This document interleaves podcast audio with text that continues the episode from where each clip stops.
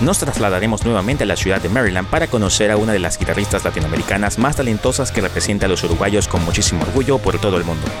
En esta edición de entrevistas Metal Index presentaremos a Maru Martínez, quien nos hablará de anécdotas interesantes de su crecimiento musical en los Estados Unidos, describirá la forma en la que ha proyectado su música hablándonos de sus trabajos iniciales y también de su actualidad. Sin más preámbulo, comenzamos.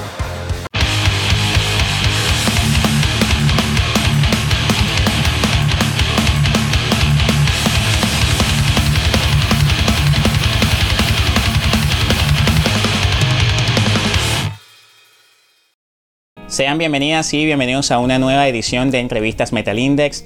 Y nosotros, por supuesto, en nuestro canal nos, eh, empeñamos siempre, por supuesto, a mostrar a lo mejor del talento latinoamericano, talento incluso latino que está eh, en otras partes del mundo, en otras partes de la estratosfera, buscando, eh, por, supuesto, cumplir sus sueños de tratar de, de elevar su propio nivel y de representar y poner la bandera de los latinoamericanos muy en alto. Para mí es un gran orgullo y le debo mandar un gran agradecimiento al amigo Anup Sastri porque ha sido quien nos ha brindado la gran posibilidad de poder conversar el día de hoy con la guitarrista profesional, la señorita Maru Martínez, quien hoy nos viene a visitar con muchísimo gusto aquí en Metal Index. ¿Cómo estás, Maru? Bienvenida a Metal Index. Muchas gracias, Jesús. ¿Cómo estás vos? Yo muy bien, yo bastante bien. Aquí con un poquito de frío, poquitito nada más, estamos como a 17 grados, por allá cómo está el clima. Acá lo he puesto, acá hace calor y más con la luz esta que tengo acá me estoy cocinando, pero está todo bien. Bueno, esperemos que no sea mucho rato. Si la charla se pone buena, bueno, ya sabes que te vas a pegar un poquito más el calor, pero bueno, este, esperemos ah, que no pasa nada. Ah, bueno, esperemos que sobre todo, por supuesto, la vayas a pasar muy bien y una de las cosas que siempre a nosotros nos importa muchísimo, Maru, es la compañía de estos grandes y fieles eh, suscriptores, seguidores de Metal Index, que nos ven, por supuesto, en cualquier parte, en cualquier hora, pendiente de siempre interesantes entrevistas. Le invitamos a seguir las redes sociales de la señorita Maru Martínez, por supuesto, orgullosa uruguaya, nacida en Montevideo, quien representa con mucha, eh, muchísimo orgullo esa gran nación sudamericana. Le mandamos un gran abrazo a toda la gente que allá en Montevideo nos ha visto y ya hemos, ya hemos tenido la oportunidad de interactuar con gente como bandas como Apneuma, los amigos de Rey Toro, quienes han estado presentes acá en nuestro canal. Seguir también las plataformas digitales allí para que puedan eh, seguir algunas de las producciones, los lanzamientos que ha hecho la señorita Maru Martínez y vamos a hablar un poquito precisamente acerca de su fructífera carrera. Maru, vamos a arrancar con todo nuestro programa aquí en Metal Mix Podcast ¿Con qué canción te gustaría en este momento? Y creo que yo creo que vamos, ya vamos a saber con qué canción vamos a arrancar porque esta semana es muy especial para ti, ¿no? Sí, vamos a empezar con una canción nueva que se llama Calma. Lanzada hace poquito, lanzada el, miércoles, este miércoles que pasó. Sí, sí, nuevita, recién salida del horno. ¿Por qué Calma? por qué ese título? ¿Por qué Calma? Buena pregunta. En realidad es lo opuesto a lo que siento la mayoría del tiempo, así que me pareció como medio irónico este tratar de como que nombrar una canción como más como algo que me gustaría sentir más, ah, más parte del tiempo, pero no, siempre es una emoción accesible, entonces como que eh, me gustó como título, calma. Perfecto. Suena, va a sonar por acá calma en Metal Index Podcast.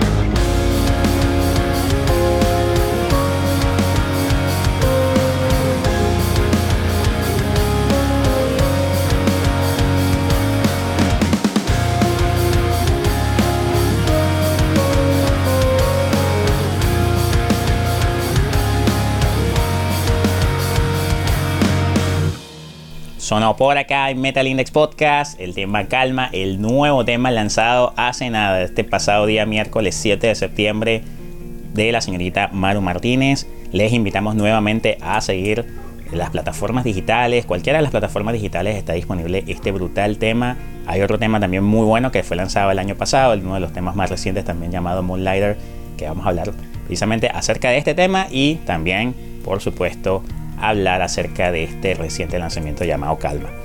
Les invitamos nuevamente a aquellas personas que por primera vez, sobre todo que están viendo contenido de Metal Index o que también están escuchando contenido de Metal Index, a suscribirse para que no se pierdan absolutamente nada de lo que vamos a seguir ofreciendo. Si tienes algún comentario acerca de esta entrevista, déjalo por allí para que tanto Maru como yo podamos visualizar, saber cuál es el feedback con ustedes. También allí van a estar escuchando música de fondo, por supuesto, de la señorita Maru Martínez y así conocer un poquito también de su, de su trayectoria, ¿no? algo que, sabemos, Maru, ya tienes muchos años en Estados Unidos, ocho si no me equivoco, cuando habíamos hablado en la previa, ¿no? Sí, ocho años. Ocho añitos en Estados Unidos. Y como todo latinoamericano, como toda persona que migra ¿no? a un país totalmente diferente, culturalmente, etcétera, eh, tiene que pasar diferentes etapas, ¿no? Y yo creo que una cosa que podríamos conocer inicialmente de ti ¿Qué sería para ti, por ejemplo, digamos, de las cosas más duras que has tenido que pasar, ¿no? Alguna de las cosas con las que has tenido que, tener, eh, que afrontarte en este cambio de tu vida. ¿Y cuál ha sido quizá también lo opuesto, ¿no? lo más satisfactorio precisamente de haber vivido estas experiencias? Creo yo que el cambio más difícil, eh, porque me fui de Uruguay a los 21, o sea que me crié y toda mi vida en Uruguay.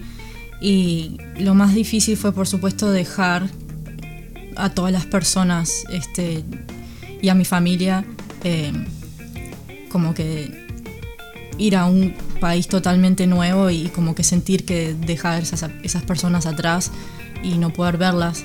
Eh, eso fue lo más difícil porque ahí tenía a todos mis amigos, eh, tenía miembros de bandas pasadas de cuando era chica, que todavía todavía éramos amigos o tocábamos música juntos.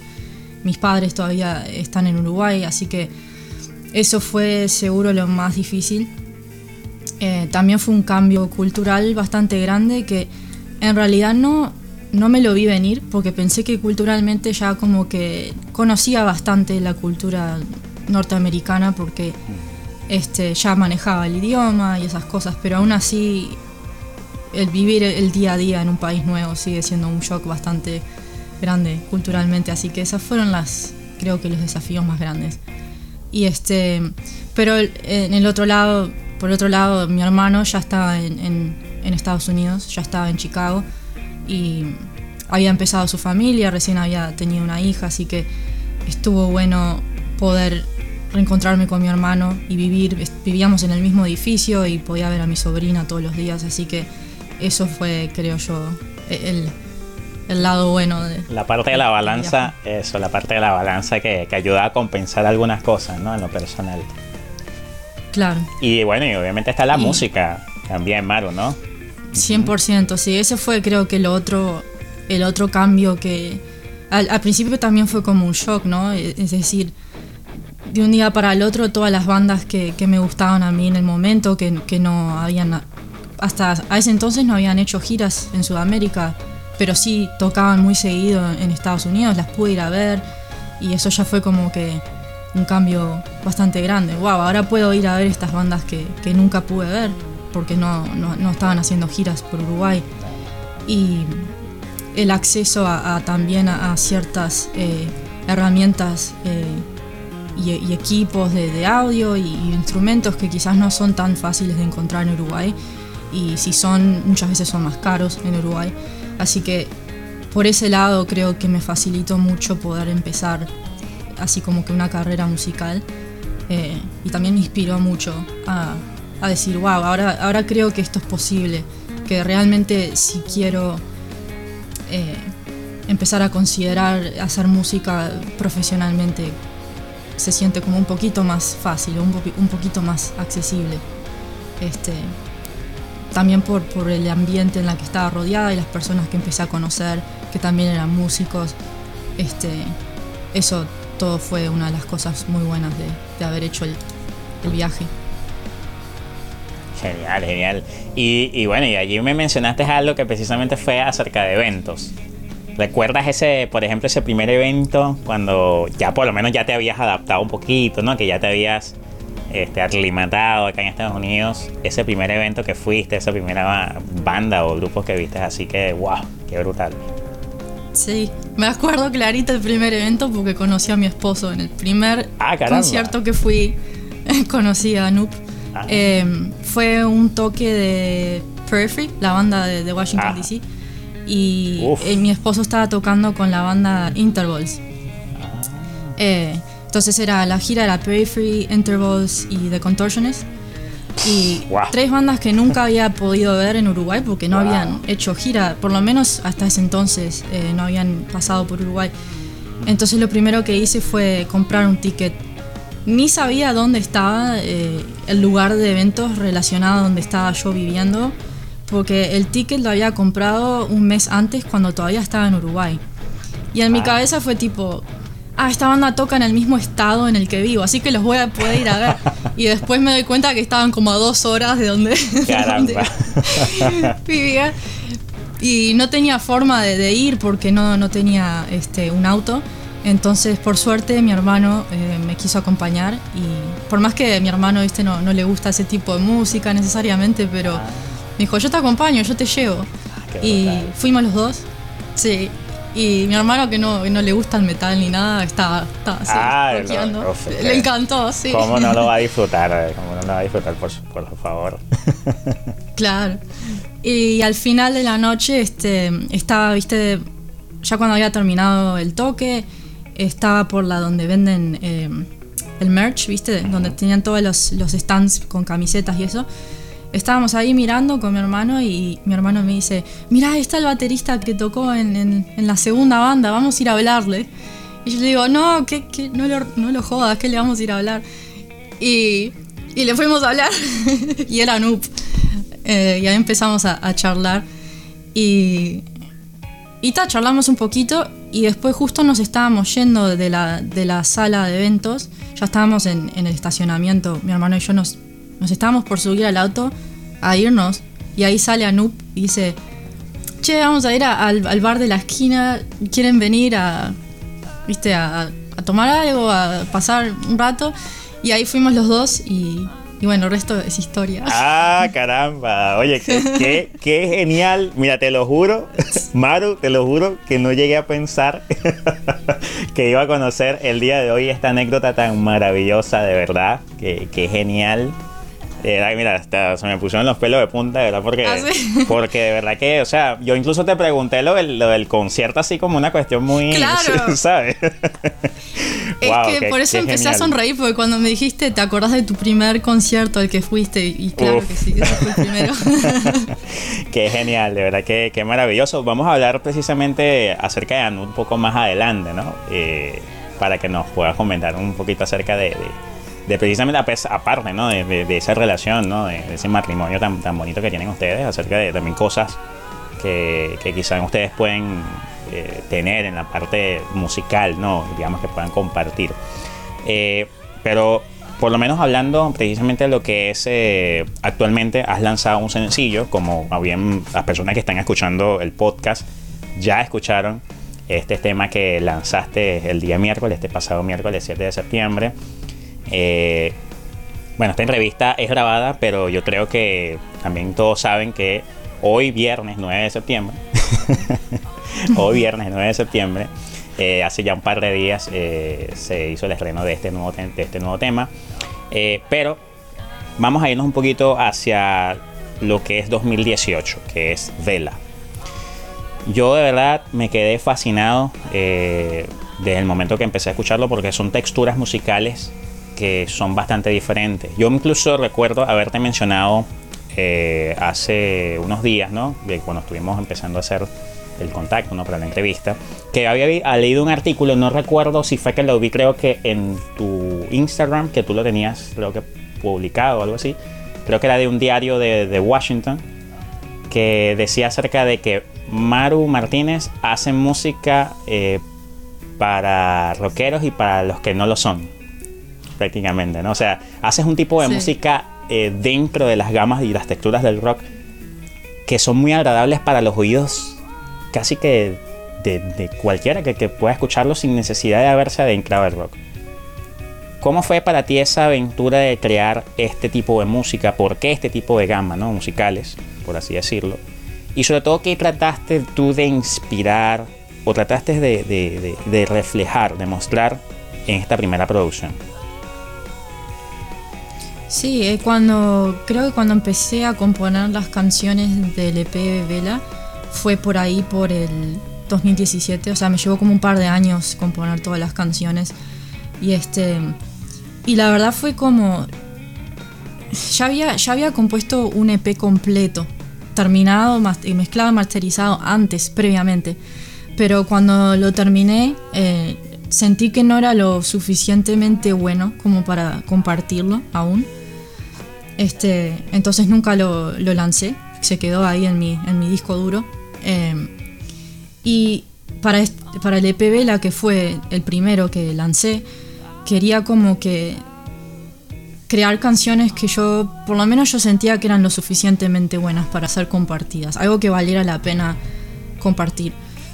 Y lo curioso es que en ese momento, y siempre en realidad escuché mucha, mucho metal, que normalmente tiene una producción completamente distinta a, lo que terminó siendo Vela, es decir, guitarras con distorsión y este eh, cosas más rápidas y más heavy. Y, Vela terminó siendo. Y obviamente afinaciones más, más bajas, ¿no? También eso. Sí, totalmente. Y Vela terminó, siendo lo opuesto, es decir, mm. guitarras casi que 100% limpias, como más eh, un como que un sonido más este feliz o más tranquilo, más este más happy. Eh, o sea, nada de heavy, claro, más feliz. Happy metal. Y creo que en realidad ahí va. creo que terminó siendo así porque este como que la producción de metal en ese momento me intimidaba un montón y todavía me sigue intimidando eh, lo que es el proceso de componer y producir eh, una canción o, un disco de metal que suene este, profesional y que suene bien. Eh, es algo que recién me animé a hacer con Moonlighter. Pero el EP anterior que nunca lancé fue todo metal y, y cuando lo escuché digo, no, esto me parece que todavía no está ahí al nivel que, que debería ser. Entonces, Vela terminó siendo lo que, lo que fue porque eh, sentía que podía tocar la guitarra y componer cosas interesantes con la guitarra, aún sí tener que estar en el género de metal, sino más como algo más progresivo, como algo más limpio. Eh, y también podía eh, enchufar la guitarra a mi interfaz y tener conseguir tonos limpios sin tener que preocuparme de cómo mezclar guitarras con distorsión y cómo hacer que, suenen super heavy.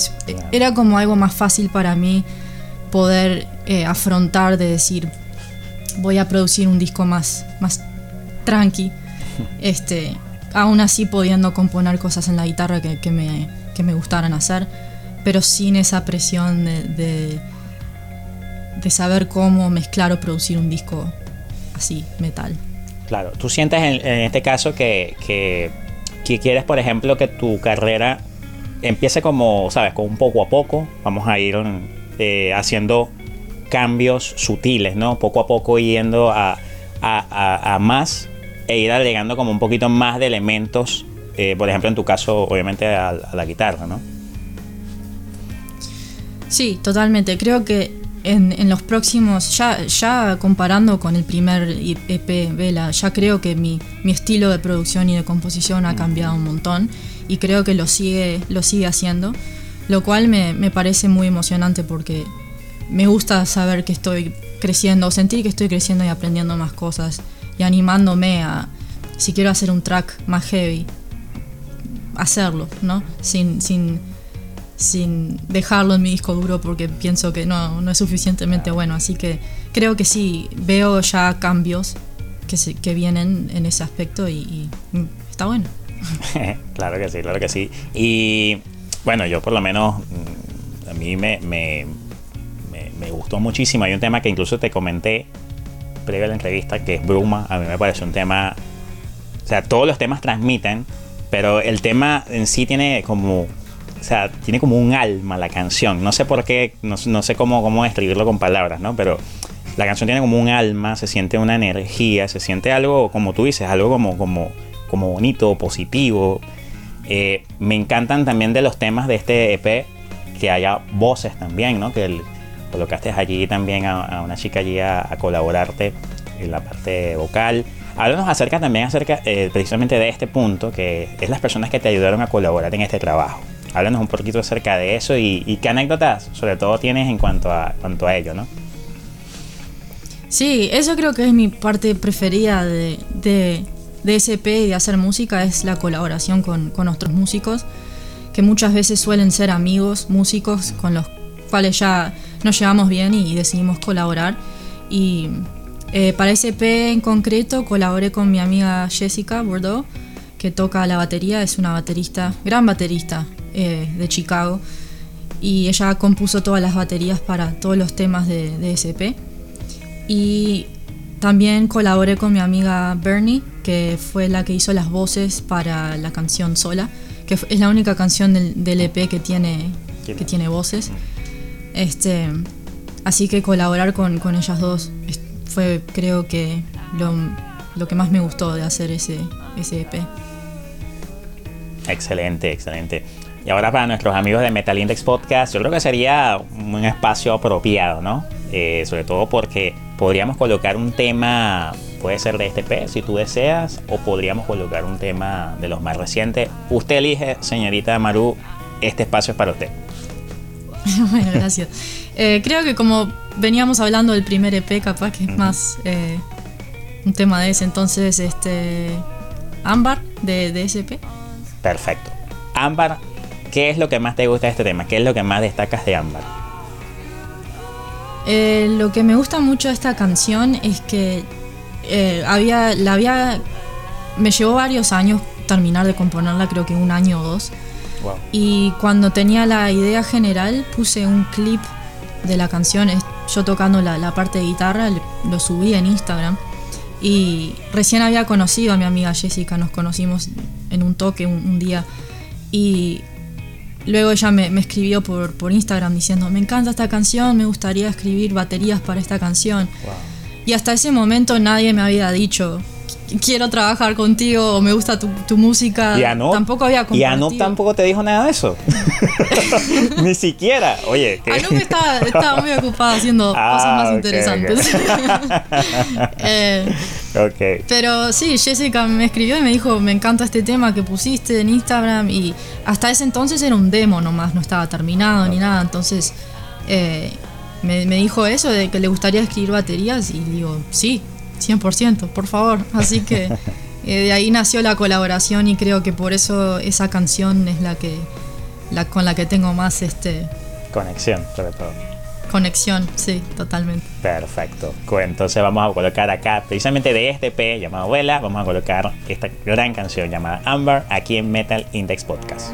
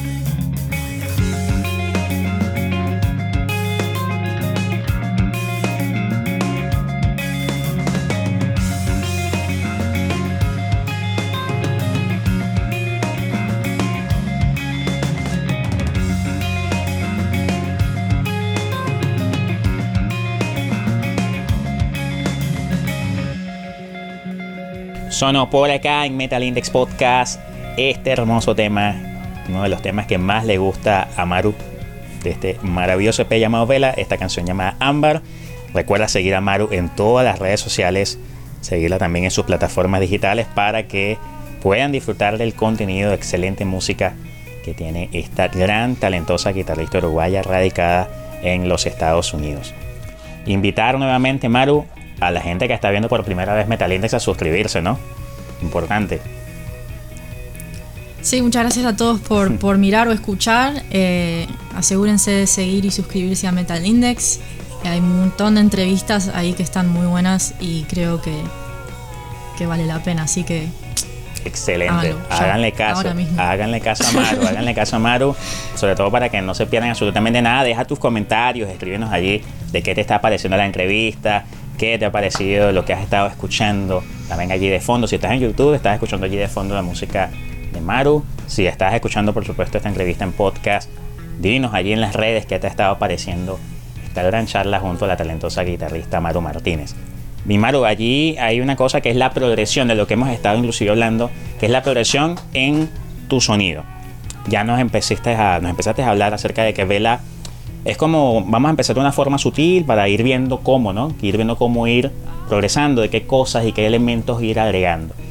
Y Moonlighter ha sido una canción que ha estado eh, reflejando ya ese lado más metal tuyo, ¿no? Más metal moderno, por así decirlo también, porque el metal moderno creo que es una de, de las eh, de los subgéneros que más te ha estado agradando en los últimos años. Bueno, yo en lo personal también eh, el, metal moderno a mí yo desde la época, mira, desde la época de Suicide Silence, yo desde esa época me mm. empecé a enamorar del metal moderno y empecé a escuchar muchísimo más la época de, me acuerdo, eh, bandas como este momento no me Silent Civilian era una banda que también era como metalcore. Bueno, ¿qué puede decirte? Que si Azalea Dying, que si Kill Switch Engage, todas estas bandas empezaron a poner una cosa diferente, ¿no? Unas gamas diferentes al, metal y eso a mí por lo menos me, me explotó la cabeza. Eh, pero ¿Cuál fue tu primer banda que escuchaste que, que, te como que te la mía que me empezó a gustar el metal sí. Con la que yo empecé a escuchar metal que me empezó a gustar por lo menos yo empecé fue con new metal no empecé con la y la primera banda que a mí me reventó la cabeza a mí en lo personal fue Korn. Esa fue la primera banda y me acuerdo claramente fue del video eh, de Freak on a Leash yo me acuerdo mucho de esa de ese video eh, lo vi en la TV y yo cuando vi ese video, solamente viéndolo el recorrido de la bala esa allí, yo, yo, me quedé en shock. Y viendo el breakdown ese después cuando, ¿sabes? Que devuelve, se devuelve la bala. No, eh, ahí empecé fue que yo pegarme. Ahí te, voló la cabeza. Sí, sí, sí. ya después, sabes que cuando tú empiezas a escuchar estos estilos, empiezas a escarbar, a, buscar más, ¿no? Empiezas como de forma insaciable a buscar conocer más. Y ahí después de repente empecé a escuchar hasta heavy metal, empecé a escuchar a Iron Maiden y bueno, death metal, de repente eran como unos cambios medio extraños, ¿no? Porque eran como musicalmente eran cosas súper opuestas, pero era lo maravilloso, ¿no? De saber que hay tantas texturas diferentes. Y ahí precisamente es donde viene este, este tema Moonlighter, porque empiezas a mostrar tú tu evolución musical en, tu, en cuanto a tu creación. Aquí mostramos un tema que ya tiene como ya sonido de distorsión más pesado, sin dejar de lado esa esencia de sonido, como tú dices, eh, más alegre, ¿no? Un sonido más happy, nada de sonidos entre comillas oscuros. Eh, mostrar melodías que van un poco de la línea de lo que ya tú venías haciendo en Vela. Cuéntanos un poquito de precisamente cómo fue esa evolución en este tema en cuanto a tu EP Vela. Moonlighter fue la primera canción eh, en la que me animé a, a, componer y producir algo más, más metal como te venía diciendo antes, la, primera vez que compuse y mezclé algo fue totalmente un EP 100% metal, pero cuando lo terminé no sentía que, estaba a la par de, la producción moderna de metal, que es muy, muy precisa, muy, muy como que de alta calidad. Y con Moonlighter aún así, ahora sí, si la escucho ahora es como que, ah, ¿qué estaba pensando? Suena horrible la mezcla, bla, bla, bla. Viste como uno siempre se, se autocrítica. Pero pero en realidad en el momento fue algo que, dije, me, voy a animar, creo que, que puedo hacer esta canción en, el, en este género que, realmente me gusta componer y escuchar. y poder producirla y mezclarla a un nivel que por lo menos es lo suficientemente bueno como para lanzar y compartir. Y de ahí nació la idea de, sacarla como un sencillo. Eh, y en realidad la empecé a componer porque en el momento estaba trabajando con una compañía de plugins eh, que me habían mandado un plugin para, para, hacer un demo en mi canal de YouTube y no tenía nada, ningún, ninguna canción en el momento con la cual hacer un demo de este plugin porque eh, todas las canciones anteriores eran con guitarras limpias y, todo así, entonces quería componer algo que usara los distintos sonidos de este plugin que era un amplificador. Eh, era el Tone Forge Misha, es un, plugin de guitarra. Entonces quería em, demostrar el plugin en, las, en sus versiones de distorsión, pero no tenían composiciones originales para hacerlo. Entonces fue gracias a eso que empecé a componer Moonlighter, fue para ese video. Y de ahí me gustó la idea y, lo terminé como una canción. Así que esa, es la historia de ese sencillo. y hay algo que, que, a mí en lo personal me llamó mucho la atención del sencillo. Y yo creo que a muchos de los que posiblemente lo vayan a escuchar, no solamente lo van a escuchar, sino que lo van a, entre comillas, ver es por la portada, el, arte de ese, de ese, sencillo. Y me decías algo muy gracioso, que era algo así como que ya estoy loca porque salga sencillo, pero porque quiero que vean el arte. Claro, el arte sigue siendo mi parte favorita de toda la canción. Sí, mi, mi, eh, mi amigo Joey es un gran ilustrador de, Chicago. Este, lo conocí trabajando en una agencia de, de publicidad. Era un ilustrador muy, muy talentoso y eh, él me había dicho en algún momento si tenés eh, música que, quieras lanzar, este, estaría bueno colaborar y, yo te, creo el arte de, la canción. Y yo súper, súper agradecida porque es un gran talentoso, súper talentoso ilustrador. Y, y él había hecho un, mural en Chicago con, esa, con ese mismo diseño que terminó en el, en el single. Y me encantó el diseño que hizo para el mural y le, pregunté si lo podía como que modificar y, lo modificó, o sea, eh, dejó el mismo diseño que es la, criatura esa en la portada, pero le cambió el, fondo. El fondo eh, es como que la ciudad de Montevideo, se ven, se ven los edificios que se ven en Montevideo. Así que me gustó mucho ese, ese cambio que le hizo y lo, como que lo personalizó un poquito más y y, me, me, enamoré de la tapa, ni él me la mandó y, ya tenía ganas de, sacar la canción solo por la tapa. sí. Qué genial. Y, ahí mencionaste algo, eh, bueno, no algo, no, es un algo, es, una cuestión que sobrepasa más allá de decir que es una cosa, que es algo, entre comillas, ¿no? Que es nuestro sitio, nuestro país. Eh, ya, te había comentado, te había preguntado precisamente acerca del, lo que, hacía, lo que había significado el moverte ¿no? de, de, Uruguay a Estados Unidos. Pero si yo te preguntara en este momento, Maru, ¿qué extrañas de, Uruguay? ¿Qué extrañas de Montevideo? La familia es una cuestión que ya nos, mencionas, ¿no? Pero sobre todo de las cosas de, Uruguay, de Montevideo, ¿qué extrañas? Así como, como culturales. Claro. Sí, bueno, a pesar, además de, obviamente de, las personas que no veo hace literalmente ocho años, porque todavía no he vuelto a visitar, que es algo que quiero hacer ya. además de las personas, obviamente, eh, culturalmente se extraña mucho como que, ¿cómo explicar? Estoy tratando de pensar la palabra, como el ritmo de vida diario. El ritmo de vida diario fue uno de los de ellos shocks culturales que te estaba mencionando anteriormente. Acá en Estados Unidos como que el ritmo de vida es muy acelerado, incluso para, para mi personalidad, que, que yo creo que soy una persona bastante productiva y activa y me gusta estar ocupada, pero a veces el ritmo de vida estadounidense es como que demasiado y creo que es porque habiéndome criado en Uruguay es como que el ritmo de vida es un poquito más tranquilo, en el sentido de que si es un domingo y querés salir con amigos y hacer una parrillada y sentarse a tomar mate o una cerveza, está todo bien, no pasa nada, no tenés que trabajar todos los días de la semana. eh, está bien tomarse un tiempo para, para hacer nada, ¿no?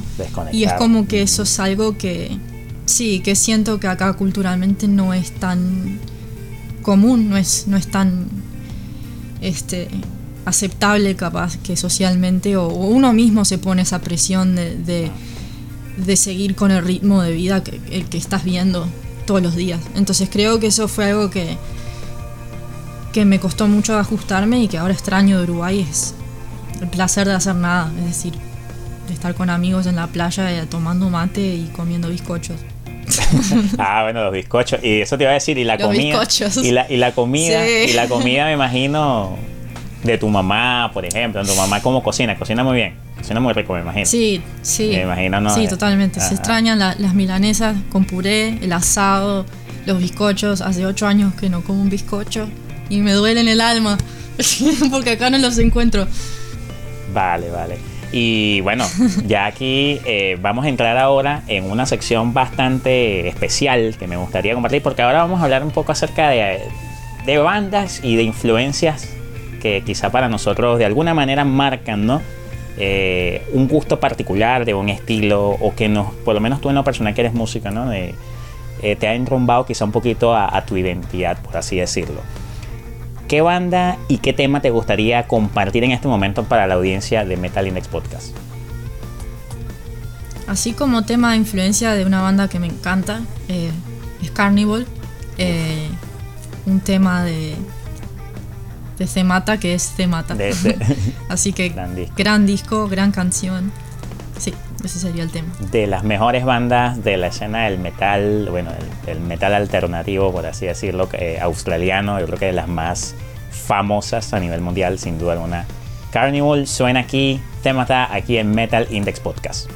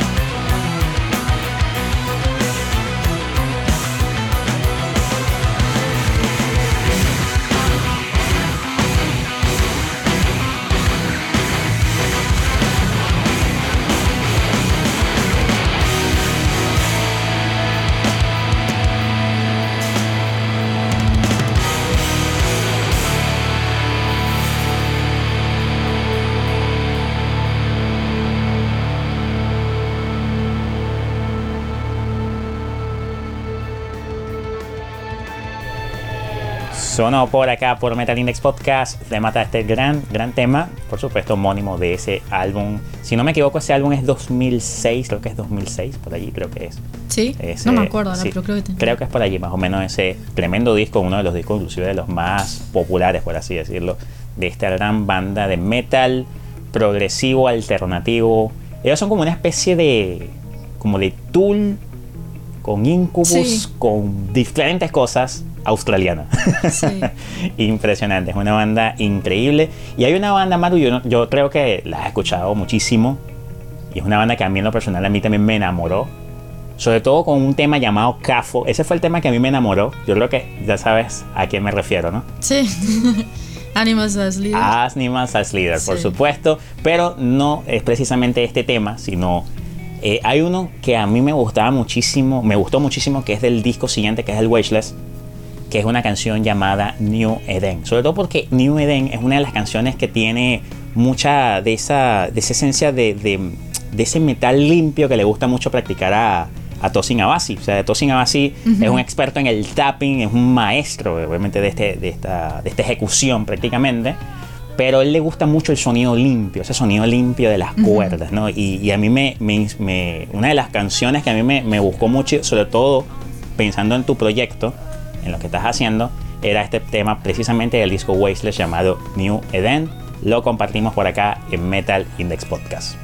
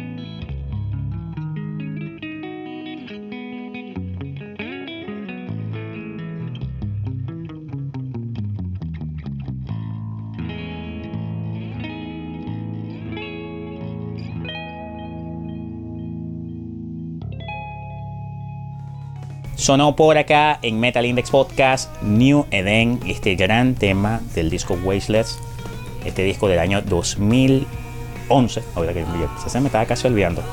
Sí, este disco del año 2011. Ese disco a ti te gustó en particular. Hay, hay personas que, que ves que ese disco es como una evolución en, el, en, el, en, lo que ya mostró en el, auto, en el, en el homónimo, ¿no? por supuesto, el autotitulado de, de Animals as Leaders. Cuando lo escuché sí me gustó mucho. No estoy súper familiarizada con ese disco, es decir, todos los temas, pero sé que lo escuché y que sí, Animals as Leaders, la primera vez que escuché esa banda fue como que escuchar un género de música totalmente único, totalmente nuevo. Así que en ese aspecto son innovadores, seguro. Así es, así es. Yo creo que de las bandas del metal moderno, yo creo que las más respetadas y una de las, de las bandas apadrinadas, yo siempre le he dicho así, de las bandas apadrinadas por Misha Mansur, que por cierto, Misha Mansur, salve Misha Mansur, de verdad, no, de verdad es uno de nuestros ídolos, de verdad, por lo menos. Igualmente. De, yo por lo menos intenté ser guitarrista, aún tengo ese sueño frustrado, pero pendiente, no, no lo he quitado todavía de la lista, por así decirlo. Pero Misha Mansur para mí es un maestro, de verdad, que lo que ese tipo hace. Es un genio y yo creo que gracias a lo, que él ha hecho, reconvirtiendo o reinterpretando, porque para mí lo que ha hecho él es reinterpretar lo que ya había hecho Meshuggah en, en, obviamente al a principios de los 90, o sea, haciendo un metal totalmente loco y diferente. Y él reinterpreta ¿no? lo que ya técnicamente había hecho Meshuggah y lo hace ya con algo totalmente diferente, que es prácticamente fusionar. Yo siempre he dicho que el metal moderno, en este caso el gent, es como una fusión del new metal con Meshuggah. Si te pones a ver, ¿no? Sí, totalmente, claro. Y en cuanto a las estructuras vocales, los sonidos, las melodías, ¿no? O sea, es una cuestión que, que uff, de verdad que es, brutal. Y yo creo que uno puede hablar de esto, por lo menos en, cuanto a, a bandas y estilos, por horas me puedo pasar hablando sin duda alguna, de esto. Sí, Milla eh, Mansur fue una influencia enorme cuando la primera vez que escuché una canción de Periphery fue en el 2010 creo. Fue Icarus Lives. Ah, del EP. No, del EP, e ahí está. Me acuerdo que encontré el video en, un foro de guitarra y yo nunca escuché esta banda a ver, a ver qué onda y cuando la escuché fue tipo, ¿qué es esto? o sea, ¿qué estoy escuchando? Y ahí me, me, re, eh, me reobsesioné y, y, en realidad la, razón por la cual ni siquiera empecé a, La razón por la cual se me ocurrió o consideré la idea de, algún día grabar mi propia música así en casa yo misma y aprender a grabar guitarras y fue Misha Mansur. Fue, esta persona está haciendo esto desde su casa con un pod Line 6 así y una, una PC en su cuarto. Está haciendo estas producciones que son súper profesionales, que suenan, suenan como si hubiesen hechos en un estudio. Así es. Y ahí fue que se me plantó la, idea de, wow, esto es posible, ¿no? Y, ahí me, me, me, obsesioné totalmente con, con la idea de, componer y producir, así como, como una persona, una banda de una persona en en tu cuarto con una computadora y, la verdad que ahora es posible, así que en ese aspecto fue, fue totalmente eh, una influencia enorme. Brutal, brutal. Ahora hablando precisamente para seguir un poquito, sobre todo aquí en, en nuestro canal de YouTube, invitar, nuevamente queremos invitar a seguir las redes sociales de Maru. También aparte de las redes sociales, Maru tiene su página web www.marumartinez.com Allí vas a poder eh, ir a conocer un poquito de su historia, vas a tener allí enlaces allí a, todos sus videos. Eh, también puedes allí, podemos también, por ejemplo, hacer peticiones de clases, Maru, por allí que, por ejemplo, si estamos interesados, mira, quiero unas clases de guitarra contigo, Maru, por ahí se podemos, nos podemos poner en contacto contigo para que la gente vea algunas clasecitas sobre todo, ¿qué niveles, así por ejemplo, en qué niveles te buscan, Maru? ¿Y qué cosas así, por ejemplo, te buscan, sobre todo metida en, esto de, las guitarras, eh, de, la, parte, de la parte educativa, ¿no? Eh, sobre todo, ¿en qué, tipo de, cursos te buscan? En realidad enseño todos los niveles, de, principiante a más intermedio, un poquito más avanzado. Em, por lo general cuando me llegan consultas por, por mi, por mensaje o por email a través de mi página web son personas que ya tocan o ya manejan la guitarra bastante bien, pero no saben mucho capaz o, quieren ayuda en el, aspecto más de composición o de producción o de cómo aprender teoría musical y cosas que los puedan ayudar a aplicar esos conocimientos a su propia música, a sus propias composiciones. Por lo general viene por ahí eh, la cosa cuando recibo consultas a través de, mi página web, a través de las redes, pero la mayoría de mis alumnos en realidad son principiantes, es decir, los que enseño al día a día, porque enseño guitarra en las tiendas, unas tiendas musicales de acá cerca, eh, la mayoría son principiantes Y me gusta en realidad enseñar ambos. Está bueno enseñarle a los principiantes porque están descubriendo el instrumento por primera vez. Y, todo progreso es, es, es, progreso y está bueno ver cómo van de, no saber nada, de no saber ni cómo agarrar la guitarra a, tocar. Eso siempre está bueno eh, de ver en un estudiante. Pero también está bueno trabajar con músicos que ya, ya vienen tocando hace años, y, pero capaz que no, no se han animado a componer o a, producir su propia música y poder también aportar por ese lado. Excelente.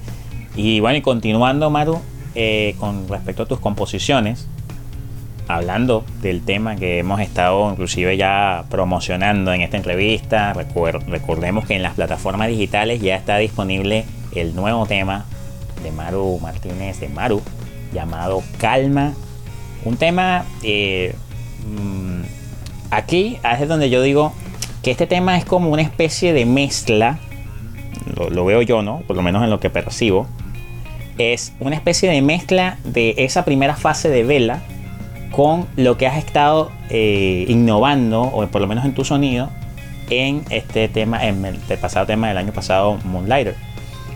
Porque aquí escuchamos que las guitarras, por ejemplo, en calma están como en un tono allí como medio, ¿no? Hay como una distorsión ya no tan pronunciada y se escucha también un poco un juego, un mix entre la guitarra limpia y un poquito de distorsión.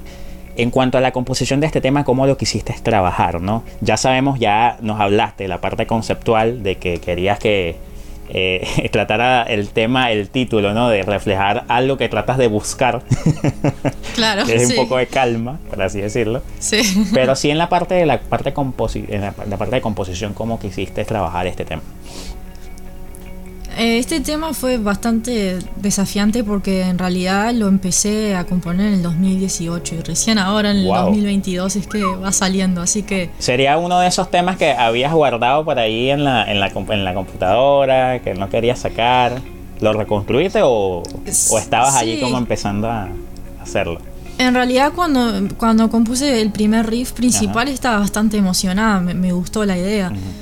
Eh, pero por una cosa o por la otra como que lo seguía posponiendo y, también quería que fuera una canción que tuviera voces, pero al final no, lo pude lograr, entonces me decidí a hacerla instrumental y, y fueron esas canciones que como que siempre se sintió que estaba casi lista, pero no estaba lista aún. Entonces de esa manera la fui estirando y estirando y cuando quise acordar pasaron cuatro años y seguía trabajando en la misma canción y bueno, creo que es hora de, soltar.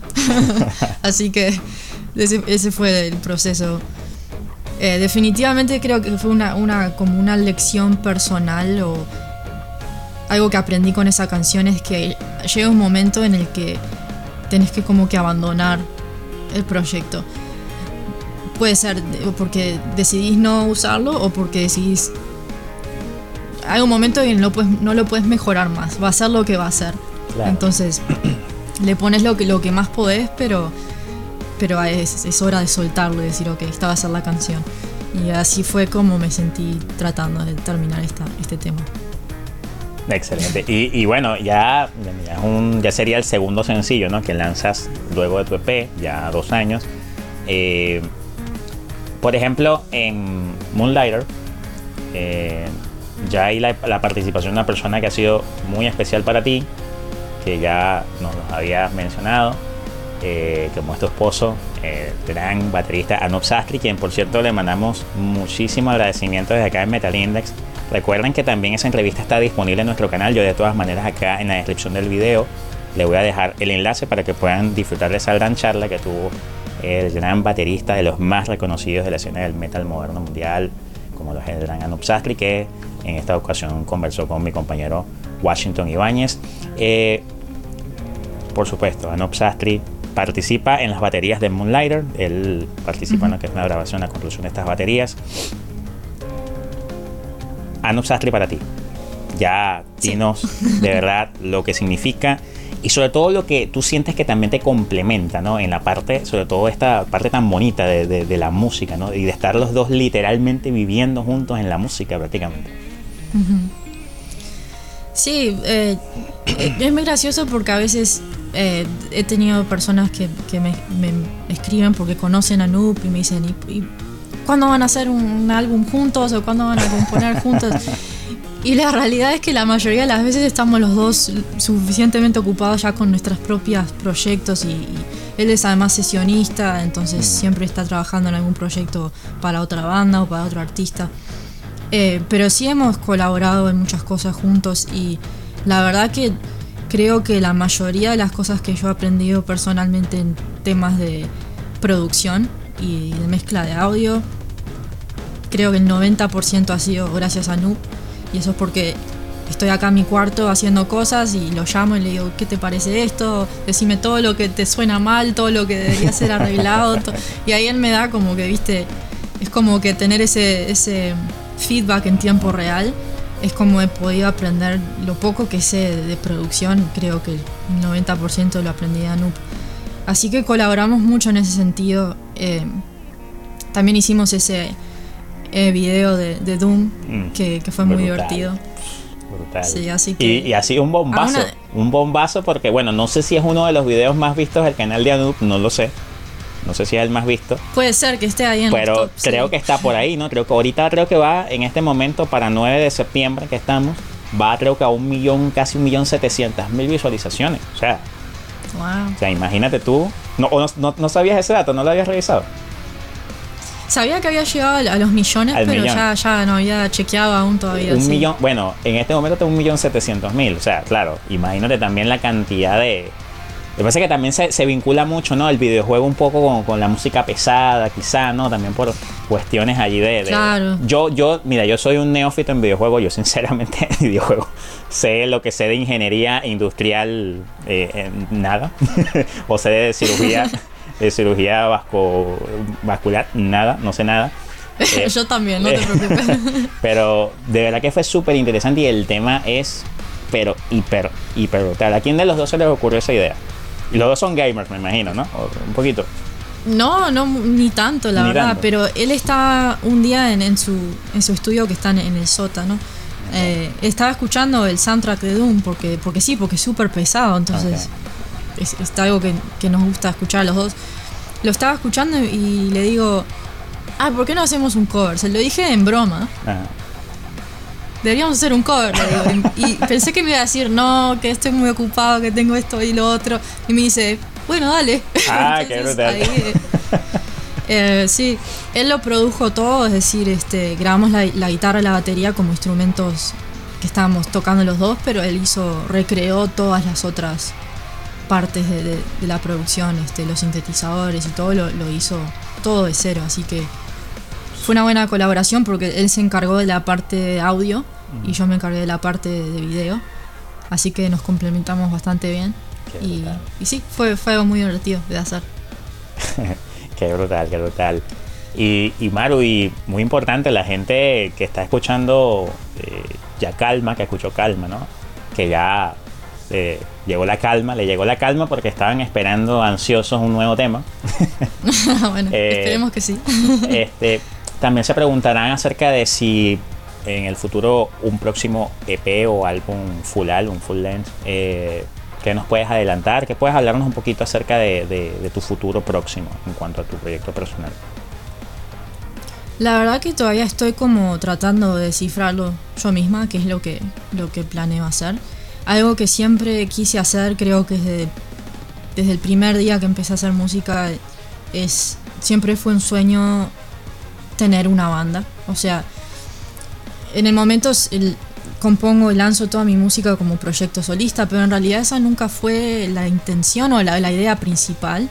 Sí me gusta tener ese, ese outlet como de, como de producir y componer mi propia música yo sola acá en casa y tener ese, ese control creativo, pero el sueño siempre fue tener una banda o ser parte de un, de un proyecto más colaborativo sobre todo con un vocalista, porque si bien me encanta la música instrumental, eh, la única razón por la cual mi música es instrumental es porque canto horrible, entonces yo no lo puedo hacer. Pero eh, estaría bueno sí trabajar con un vocalista y, más, más como proyecto, no como, no como algo solista. Entonces eso creo que es algo que voy a intentar hacer en algún momento y, vemos qué sale. Qué brutal. y bueno, de verdad que esperamos eh, que, que sea ya, como se dice, eh, pronto, bueno, obviamente tú tendrás tus tiempos, ¿no? Te vas a tomar tu tiempo para poder hacer las cosas a tu ritmo, hacerlas eh, como tú quieres, ¿no? Hacerlas bien. Sobre todo que tú tengas esa seguridad de que, que, no solamente es que valga a las personas, sino que sobre, todo te va a complementar a ti, ¿no? Que te va a satisfacer a ti un, gusto, algo que tú de verdad sientes que quieres reflejar y que quieres transmitir a todas las personas que te han estado, que te estado siguiendo. Eh, y, hay personas que seguramente en Uruguay que nos están viendo dirán, ¿habrá algún momento, alguna posibilidad de que puedas venir? Y no solamente para visitar, sino también inclusive para quizá hacer una pequeña presentación por allá. Sí, eso también es algo que me encantaría hacer. En algún momento es poder volver a Uruguay, poder este, tocar ahí. y también un sueño sumamente grande, pero que estaría buenísimo sería hacer una pequeña gira por Latinoamérica, eso estaría buenísimo. Quizás nunca ocurra, pero uno puede soñar, así que... Claro que sí, es sueño. Ojalá. Y, y el mira, sueño de la piba. y le quiero mandar un gran saludo, Maru, que lo debes conocer, que es una gran persona, de verdad que le tenemos un gran cariño aquí en Metal Index, que también lo tuvimos la oportunidad de entrevistarlo. Y yo creo que gracias a él, aquí en el canal, prácticamente estamos conociéndote también que es el amigo Enrique Márquez París, acá Paris, quien ha estado haciendo un proyecto Paris fabuloso, de verdad que es dos EP brutales, les recomiendo de verdad que escuchen a Paris amigos, es un guitarrista venezolano que, está haciendo cosas maravillosas dentro del metal moderno progresivo, eh, de verdad que, que, fabulosísimo, su último EP llamado Valhalla, de verdad que vale muchísimo la pena, lo, lo conoces muy bien. Muy buen guitarrista. Lo conoces muy bien, exacto. Sí, nunca hemos tenido el placer de conversar aún. Sé que Anup y él han trabajado juntos y se llevan muy bien. Ah, eh, no lo he conocido personalmente aún, pero sí, sí conozco su música y es un gran, gran guitarrista. Sí, sí, de verdad que de los guitarristas venezolanos, por lo menos ya radicados en, Estados Unidos, de verdad de los más talentosos y yo creo que de los músicos que hay que prestarle muchísima atención de la escena del metal latinoamericano. Para nuestros amigos de Metalines Podcast, Maru, vamos a despedirnos, pero con buena música, por supuesto. Sin antes, para las personas que por supuesto están escuchando este gran programa, no olviden suscribirse y seguir a Metal Index en todas las plataformas en las que estamos disponibles. Estamos en Spotify, Google Podcast, Player FM, en Podvine y en nuestro canal matriz YouTube Metal Index. Maru está por supuesto también en YouTube. Síguenla, suscríbanse a su canal. Allí te estoy dejando en la descripción de este contenido los enlaces de sus redes, de las plataformas digitales para que escuchen su material. Maru, ¿qué palabras tienes para todas las personas que te escuchan acá en este podcast? Muchas gracias por escuchar. Eh, gracias por estar acá con nosotros y, seguir mi música y seguir a Metal Index. Eh, la verdad que fue un gran placer hablar contigo, Jesús. Muchas gracias por la invitación. Y este, si no se han suscrito aún al, podcast, ya, háganlo ahora mismo. Muchísimas gracias. Háganle caso, háganle caso a Maru, por favor. Háganle caso. Y las mujeres siempre tienen mucha razón en todo. Así que siempre. si ella está recomendando, hay que hacerle caso. Así que vamos a escuchar un tema, Maru. ¿Con qué tema vamos a cerrar este programa? Hagamos Moonlighter para cerrar. Moonlighter. Es el, el adecuado, creo que es un gran, gran tema. En este tema, por supuesto, que colabora el gran pana Anup Sastri. A todas las personas que nos siguen fielmente en Metal Index Podcast, muchísimas gracias. Ya será hasta la próxima. Hasta luego, Maru. Hasta luego, Jesús. Chao.